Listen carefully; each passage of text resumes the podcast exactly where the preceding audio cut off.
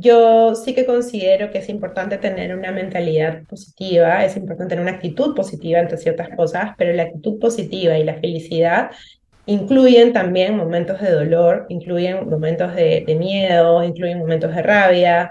Eh, eso es importante y eso es lo que a mí me interesa visibilizar.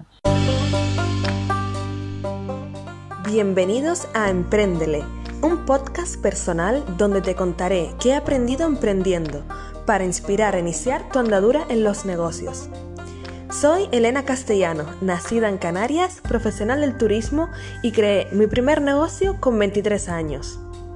En cada podcast compartiré lo que he conseguido emprendiendo justo después de terminar la universidad y sin mucha experiencia profesional.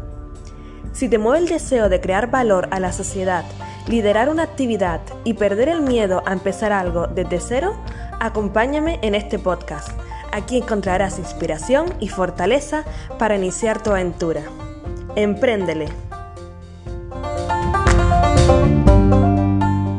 Empréndele. Buenas tardes, buenas noches, buenos días. Tengo muchísimas ganas de presentarles a mi entrevistada que está hoy acompañándome a muchos kilómetros de distancia.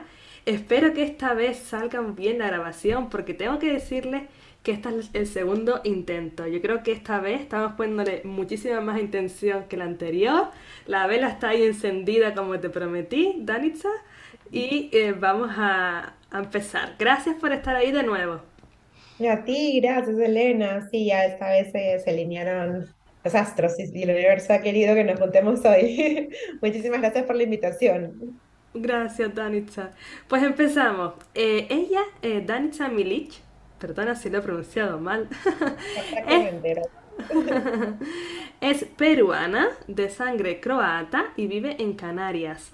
Su carrera profesional se ha desarrollado en torno al área comercial, pero siempre estuvo como muy interesada en saber cómo piensan y sienten las personas.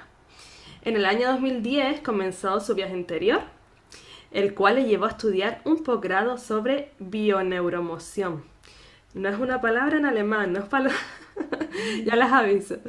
Actualmente acompaña a personas en sus procesos personales, abrazando e integrando su incomodidad. La he conocido a través de Rubén Maugo, quien me enseñó sobre marketing digital hace unos cuantos años y que pueden escuchar un episodio que grabé con él, exactamente el número 24 de este podcast. Y ellos ahora mismo están casados felizmente y su historia de amor es digna de contar, pero creo que eso irá en otro podcast. Quiero que la conozcan porque siento que Danitza tiene esa facilidad para escuchar y ayudar a las personas que sufren algún problema emocional. Y como soy partidaria de que hay que probar y experimentar lo que, lo que nos late, quiero que ella nos cuente hoy cómo, cómo ayuda a, a sus clientes. Así que, Danitza, tengo una gran pregunta para comenzar pero creo que podemos partir desde aquí. Y es que así, dándonos unas cuantas pinceladas sobre tu vida, pues podemos saber eh, cuál es tu historia. Sí, claro que sí, te voy contando. Como tú bien mencionas, soy peruana, nací en Perú y actualmente vivo en Gran Canaria. Eh, te cuento un poco de la historia así a niveles generales. Soy hija de padres divorciados y desde los cinco años viví con mi papá, mis abuelos paternos y mi bisabuela. Mi mamá y unos años después mi hermano vivió en otros países, justo en las épocas en las que no había internet y el contacto era limitado. ¿no?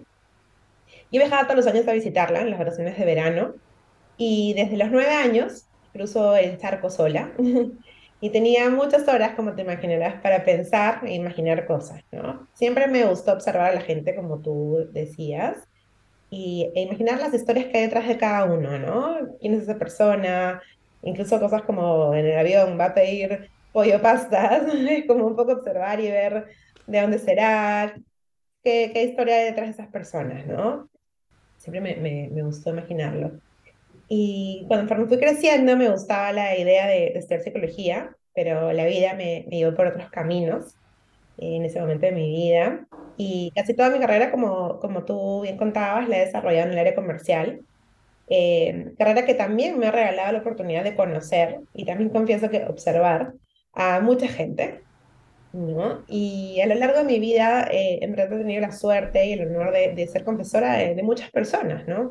Muchas personas me, me regalan su historia, eh, incluso sin conocerme tanto, y me siento muy afortunada de recibir la confianza y, y de haber aprendido tanto de las personas que me rodean y en realidad a través de ellos, de mí misma también, ¿no? Y como tú contabas, en el 2010 me armé de valor para empezar ese viaje tan importante, que es el viaje hacia adentro y, y empezar a mirar la incomodidad a la cara, ¿no? Y dejar de barrerla debajo de la alfombra, como solemos De Y durante ese tiempo, bueno, he transitado por tres años de psicoterapia conductual, he hecho distintas terapias, eh, como constelaciones familiares, Reiki, biodescodificación, neuroemoción, cartas astrales, en fin, la, la que tú quieras. Y cada una de esas terapias y cada uno de los maestros y guías que he encontrado a lo largo de mi camino me han aportado muchísimo, cada uno desde su enfoque. Y en el 2019, que fue justo el año que conocí a Rubén, mi esposo, como contabas, eh, y después de varios cambios en mi vida, eh, esos que, que yo les llamo señales, empecé a estudiar el posgrado de bioneuroemoción en el Instituto de Enrique Corbera. ¿no? Y, y bueno, han pasado ya unos años, terminé eh, en el 2020, si no me equivoco, o ahí mismo en el, no, en el 2020, sí, y a partir de ahí he estado eh, acompañando a, a- a personas a, a integrar y, y abrazar la incomodidad, como, como decías, que soy una convencida de que nos trae grandes regalos. La incomodidad nos trae grandes regalos. Wow. Me lema, de hecho, no sé si lo has visto, es incomodar para acomodar. Eh, creo que, que cuando uno se decide a hacer un acompañamiento de cualquier tipo, eh, se, se- nos encontramos, ¿no? Con cierta incomodidad y esa incomodidad, eh, mirarla a la cara, como decía, abrazarla y aceptarla como parte de la vida, no, nos ayuda a acomodar las cosas, nos invita a acomodar las cosas, nos invita a hacer un, un cambio de percepción, nos invita a, a cuestionarnos, ¿no? Y evaluar la manera en la que estamos eh, percibiendo una situación, ¿no?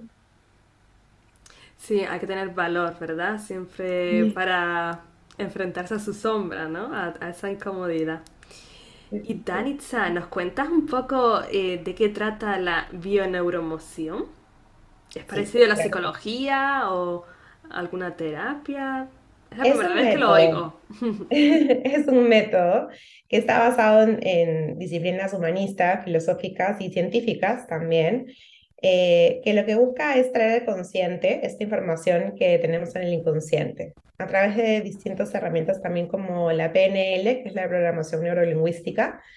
Eh, en una eh, sesión lo que buscamos es eso, encontrar la información que hay detrás de la manera en la que estamos percibiendo alguna situación específica, ¿no? Algún conflicto, alguna situación que se repite, algún síntoma incluso, ¿no? Entonces, eh, en este método eh, logramos identificar la información que hay eh, familiar, cultural, en cada uno que hace que nosotros estemos percibiendo una situación de una manera determinada, ¿no?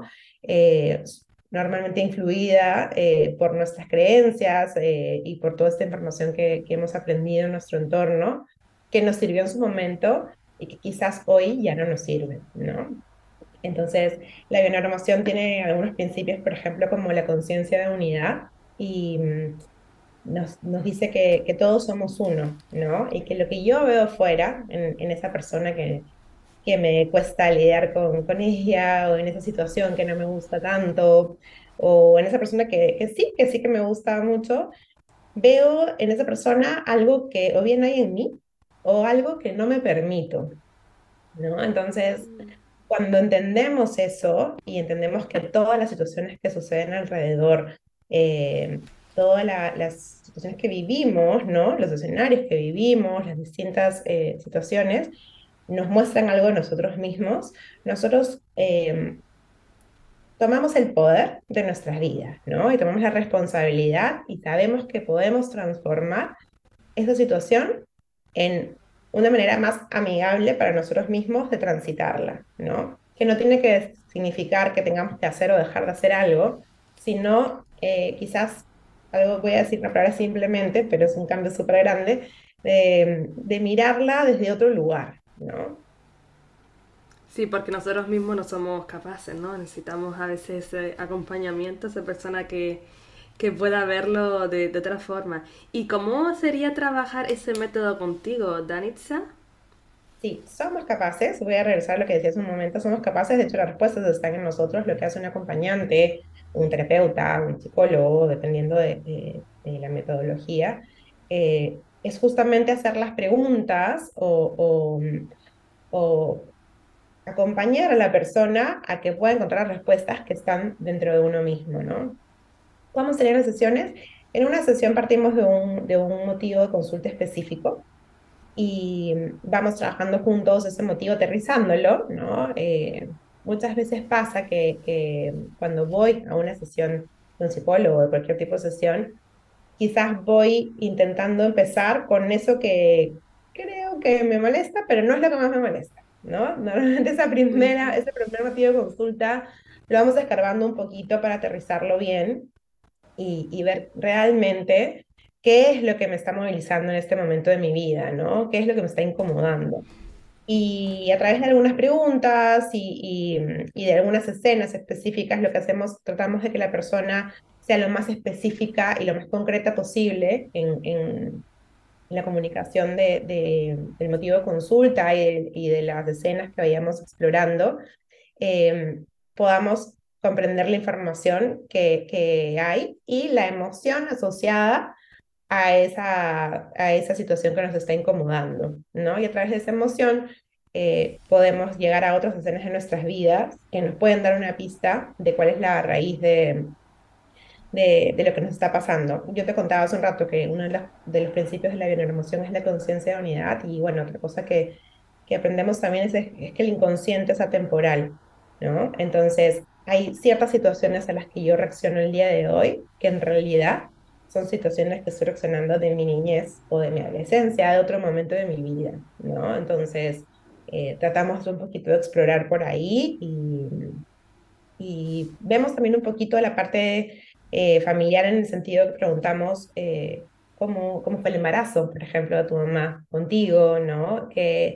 Cómo estaba viviendo ese embarazo, si, si ella lo estaba esperando, cómo era la relación con su pareja en ese momento, si tenía pareja, cómo se sentía, porque hoy por la epigenética sabemos también que, que la información del ADN se va alterando de acuerdo al ambiente en el que se encuentra.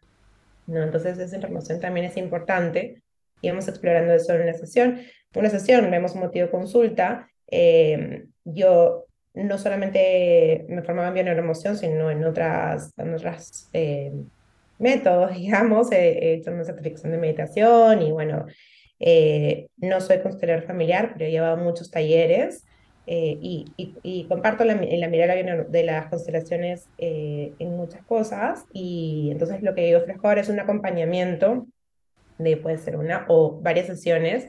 eh, normalmente son como tres de alguna manera, o, o- o podemos seguir, pero el- un paquete de tres, en el que vamos eh, haciendo un acompañamiento como integral, ¿no? E- En, si en algún momento es necesario hacer eh, uso de la bioneuroemoción, hacemos la bioneuroemoción, si no, si en algún momento en la siguiente sesión vemos que es eh, importante hablar de las afirmaciones, de las visualizaciones, también lo hacemos así, entonces como acompañar en el proceso eh, de uno, descubrir qué, qué, qué es lo que realmente nos está movilizando en ese momento, qué es asociado, eh, luego cómo me estoy sintiendo para poder cambiar la, la percepción eh, y luego, bueno, ver hacia adelante, ¿no? Cómo me, cómo me gustaría sentir, cómo me gustaría percibir esa situación o, o abordar esto que estaba sucediendo de una manera eh, diferente que me genere mayor bienestar. ¿no? Bueno, súper, súper bien explicado, Danitza. ¿Y tienes algún perfil o algún, algunos casos o problemas que se den como más a menudo, digamos, que, que recurran más hacia ti? Eh, por si los oyentes dicen, ah, pues me siento identificado con este ejemplo, este caso, quizás eh, es el método de, de bioneuroemociones para mí. Sí, eh, el perfil que, que suelo acompañar en, en su mayoría son mujeres, pero también acompaño a, a muchos chicos que están interesados en este camino.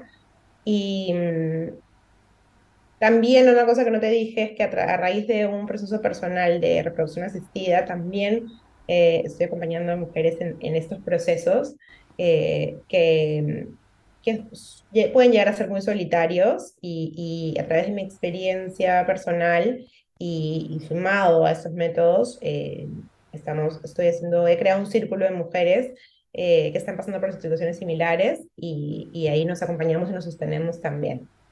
Eso es un perfil de, de, de personas a las que podría acompañar.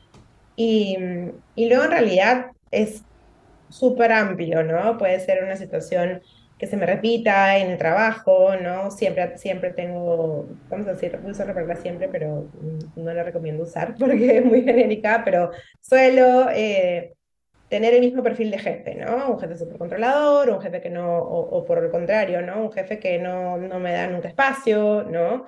Eh, o tengo esta relación con mi mamá o con mi papá que, que, que no, no me deja tranquila, no tengo algún tema con, con mi esposo o mi esposa que no que estamos entrampados, estamos anudados en ese momento y no sabemos cómo salir. Eh, algo que, que, que, no encontré una explicación de lo que me está pasando, un síntoma también, como te decía, ¿no? Estos síntomas que en los que a veces hemos buscado respuestas en otros lugares y, y queremos entender que, de dónde viene, ¿no? Porque tampoco es que sea que lo va a curar y que te, no es magia, digamos, ¿no? Pero sí un poquito de información adicional para darle otra, otra visión, otro enfoque, ¿no?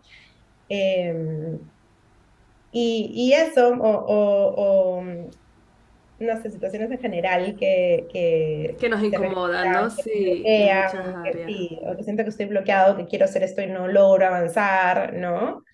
Distintas situaciones. El, el ser humano tiene tantas experiencias y tan variadas, pero la verdad que al fin y al cabo, cuando, cuando ves en sesiones, mucha gente se siente sola en, en, en, la situación que está viviendo, pero nos sorprenderíamos de la cantidad de personas que se sienten solas en esta situación en diferentes puntos de vista, y al final somos muchos, ¿no? Como, como este título de la oveja negra, ¿no? Mucha gente que se siente diferente, que se siente distinta a su clan familiar, ¿no?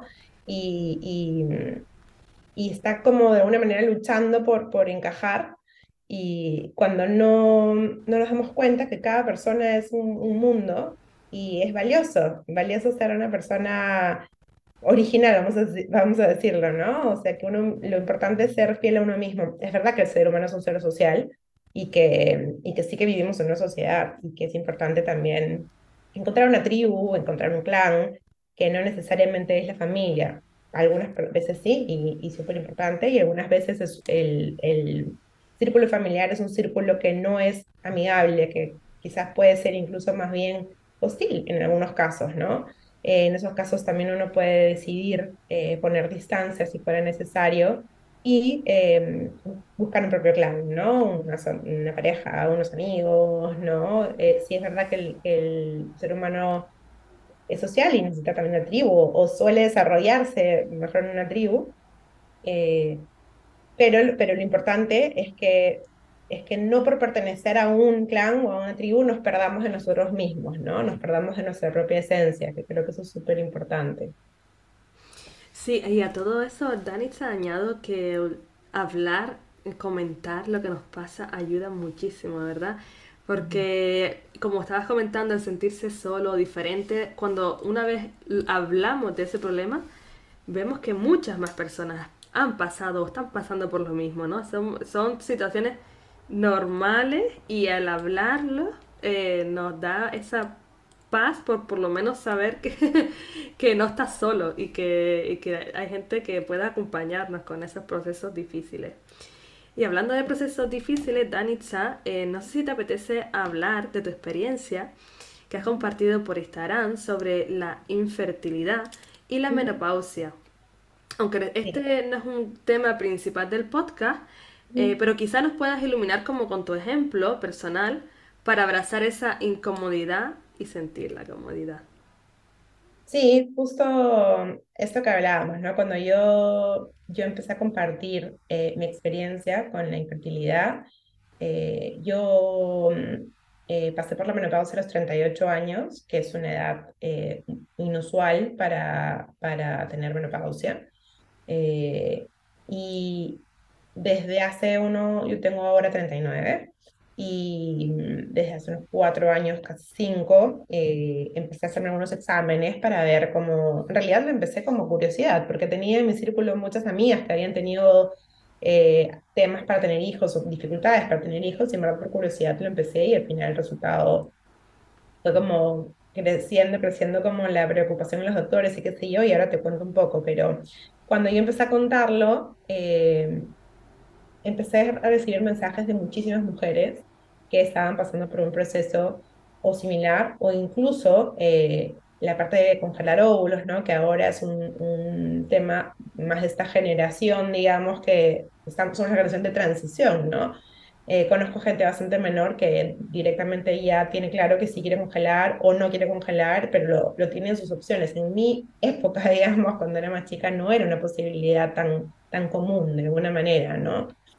Entonces, gente que tiene este conflicto, que tiene que hacerlo, cree que tiene que hacerlo, pero no sabe si quiere hacerlo, ¿no? Entonces, un montón de gente que está pasando por esto, por situaciones similares y, y no, es un tema tabú de alguna manera, ¿no? No se siente cómoda de conversarlo con la gente. Y como te decía, una vez que yo lo empecé a, a compartir, muchísima gente empezó a, contarme. Mi, mi diagnóstico eh, es falla ovárica prematura y en mi caso el, tratamiento eh, recomendado y, de, de, las pocas opciones que hay es, es una ovodonación, ¿no? Entonces, que es eh, recurrir a, a, un óvulo donado de otra persona que se fecunda con el, el esperma de mi esposo y, y esta inseminación eh, se hace in vitro y, y luego me lo, me lo implantan a mí, ¿no? Que es una, una opción que al principio para mí fue difícil de digerir, ¿no? Porque tampoco la había escuchado y no la había explorado y no sabía ni que existía en ese momento, ¿no? Entonces yo empecé también a explorar un poco en la historia de las mujeres de mi familia, ¿no? De entender qué información hay sobre la maternidad, sobre ser madre, sobre ser hija, eh, y de hecho hay un montón de información de dolor en las mujeres, eh, sobre todo el lado materno, ¿no? Tanto en ser madre como ser hija, y, y empecé a explorar por ahí y a, y sanar por ahí, ¿no? Eh, y también empecé a averiguar mucho y a leer, eh, sobre, eh, escuchar psicólogos también sobre el tema. Yo tenía cierto temor de qué podría sentir yo al ver un bebé en la panza que no era con mi óvulo o qué podría pensar ese bebé cuando, cuando naciera, ¿no? Y la verdad es que después de muchos estudios y mucha información y mucha lectura, eh, y justo que te hablabas un momento de la epigenética, en la que te cuento que la, la, información del ADN se va alterando de acuerdo al ambiente en el que se encuentra, me pareció una opción súper válida y, y logré hacer las paces con esa opción y abrazarla y aceptarla también, ¿no? Y cuando yo lo empezaba a contar, hay un montón de gente que, que pasa o ha pasado por eso o, o, o, o, está a punto de pasar por eso, ¿no?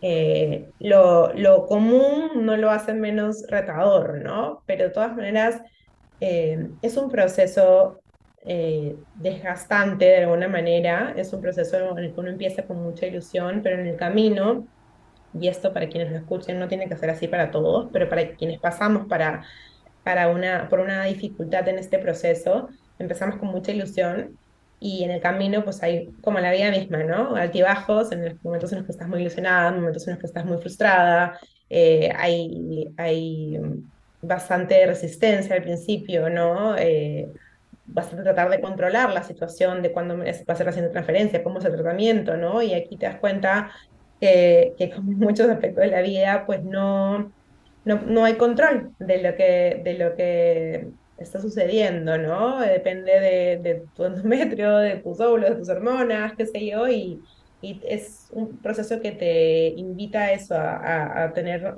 mucha aceptación, que no es lo mismo que resignación, sino mucha aceptación de que lo que es es perfecto y va a ser cuando, cuando tenga que ser, si es que es.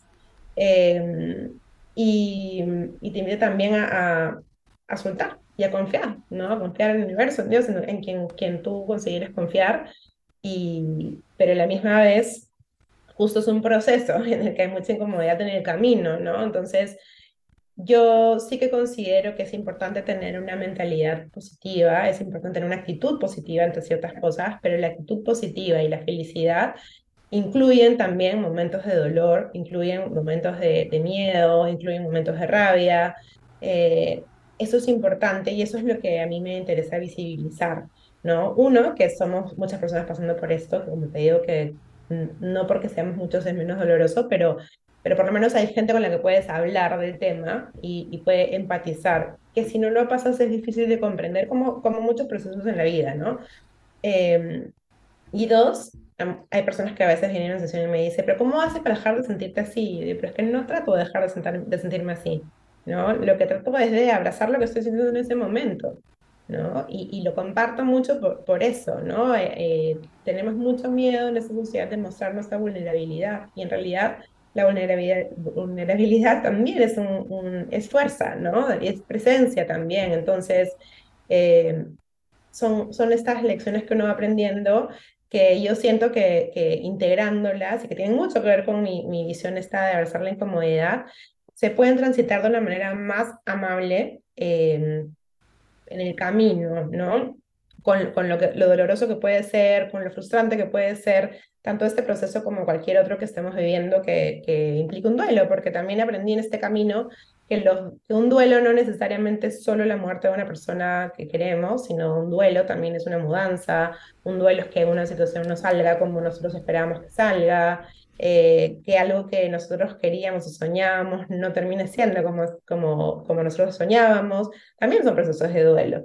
Y son como tal procesos que es necesario transitar. Cuando nosotros no transitamos por nuestros procesos, cuando nosotros justo como te decía, barremos debajo de la alfombra y queremos decir que todo bien, ¿no? Eh, la, lo que callamos, digamos, el cuerpo dice lo que la boca calla, ¿no? Al final las emociones que nosotros no expresamos salen de otras maneras, ya sea de repente con un síntoma o de repente incluso eh, explotando en otra situación, eh, que como hablábamos al principio, como la inconsciencia temporal, no es por la situación en sí, sino por todo lo que no hemos dicho y no hemos hablado en su momento. Yo encuentro que que muchas personas eh, han sido criadas en un ámbito en el que no se habla de lo que uno siente, ¿no? O incluso para los hombres, ¿no? Llorar es débiles, ¿no? No, no se llora, ¿no? Ese tipo de cosas que, que no, no suman, no suman porque al final eh, uno lo expresa de otras maneras, finalmente, ¿no? Esas emociones terminan saliendo de una manera u otra. Entonces creo que que en este proceso también es importante ver eso, ¿no? Esa incomodidad que, que es necesario abrazar. Y también nosotros mismos, así como nos permitimos eh, pasar por eso, eh, volver a, a, ver la luz, ¿no? Volver a tener esperanza y volver a, a tener la certeza y la confianza de que lo que tenga que pasar va a suceder, por supuesto nosotros poniendo de nuestra parte, ¿no? Es decir, si es que tenemos que ir a citas, hay que ir a citas, si tenemos que hacer tratamiento, pues hay que hacerlo, siempre que nos resuene, ¿no? Porque hay gente, a mí por ejemplo no me resonaba la, congelar los óvulos, no lo sentía así, sentía físicamente, no me sentía ni físicamente, ni, ni mentalmente, ni emocionalmente lista, y finalmente un doctor me dijo, en verdad no, porque yo te puedo estimular una, dos, tres, cuatro, cinco veces y no voy a obtener lo que yo necesito con tus óvulos, ¿no? Entonces, yo siento que conectarse mucho con uno, en, en realidad en general en todos los procesos, conectarse mucho con, con tu intuición, escuchar a tu cuerpo, cómo se siente tu cuerpo con esa situación, se pone tenso, está relajado, cómo lo recibe, ¿no? Y, y, y a partir de ahí tomar las decisiones que a uno mismo le hagan sentido y no porque todo el mundo te dice una cosa, hay, hay que hacerlo, ¿no? Creo que es importante ver qué nos muestra y para qué sucede lo que sucede, ¿no? Danisa, te agradezco muchísimo esta vulnerabilidad, todo lo que nos has contado, eh, por tu generosidad de compartirlo, porque es un proceso duro y creo que muchísimas personas que yo tampoco sabía eh, que existen esos métodos que toda tu historia no la sabía y sé que lo están pasando muchas otras mujeres. Esto nos ayuda a visibilizar más muchos temas que son tabú o que no se hablan o que solo se hablan en un círculo pequeño. Así que gracias por, por expresarlo también, por eh, compartir tu, tu, incomodidad y que esto también hace que los demás pues confíen también en ti, ¿no? en, en tus procesos y en tu, en tu método. Y ya pues para meternos con la materia emprendedora, Cuéntanos, ¿cuánto tiempo llevas eh, siendo emprendedora? ¿Cuándo empezaste con este proyecto negocio, no sé cómo lo llamas, y qué es lo que más y menos te gusta de trabajar para ti misma. Te cuento que he emprendido antes en Perú, en un rubro totalmente distinto, eh, que fue una experiencia también súper bonita. Y, y, en este proyecto, yo le llamo un proyecto personal, voy dos años, dos años y, y sí, para adelante, para adelante. Y nos cuentas eh, de qué se trata ese primer emprendimiento y qué has aprendido para llevarlo en este segundo proyecto personal. El primer emprendimiento fue una marca de papelería y de posavasos con una socia que, que diseña lindísimo. Eh, yo, como te contaba, mi, mi experiencia en comercial, o sea, ha sido por mucho tiempo comercial. Eh, y, y, nada, empezamos con ese proyecto, la verdad que nos fue súper bien, pero ella está viviendo en Madrid y yo estoy viviendo en Canarias. Entonces lo, lo dejamos ahí. Y, y que una de las cosas que, que, aprendí ahí en realidad fue ah, el uso de las redes sociales, porque yo veía ese tema también.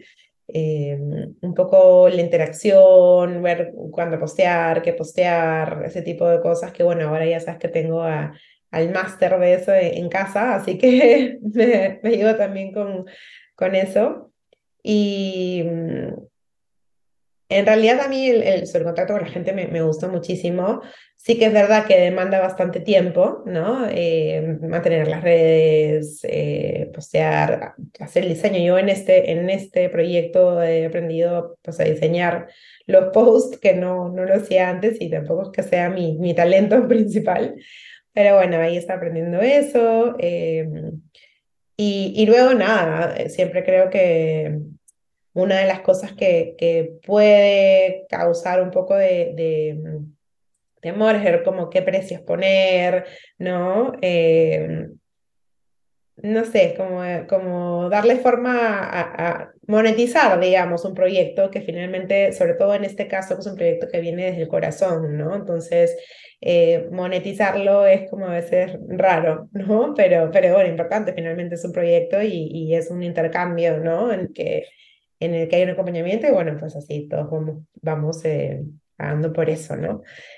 Eh, así que bueno, nada, ahí aprende, se aprenden muchas cosas, como te digo, desde la parte de, de redes, de marketing y eso, hasta también organizar, también, ¿no? Organizar mi agenda, organizar un poco esto, las sesiones. Lo, la parte bonita de las sesiones online es que las puedes hacer con, con personas de cualquier parte del mundo pero a la misma vez hay un tema de horario, ¿no? Entonces, eh, la vez pasada tuve una reunión con una persona de, de, Australia, entonces empecé tempranito el día y tengo muchas sesiones con gente en Latinoamérica, principalmente en Perú.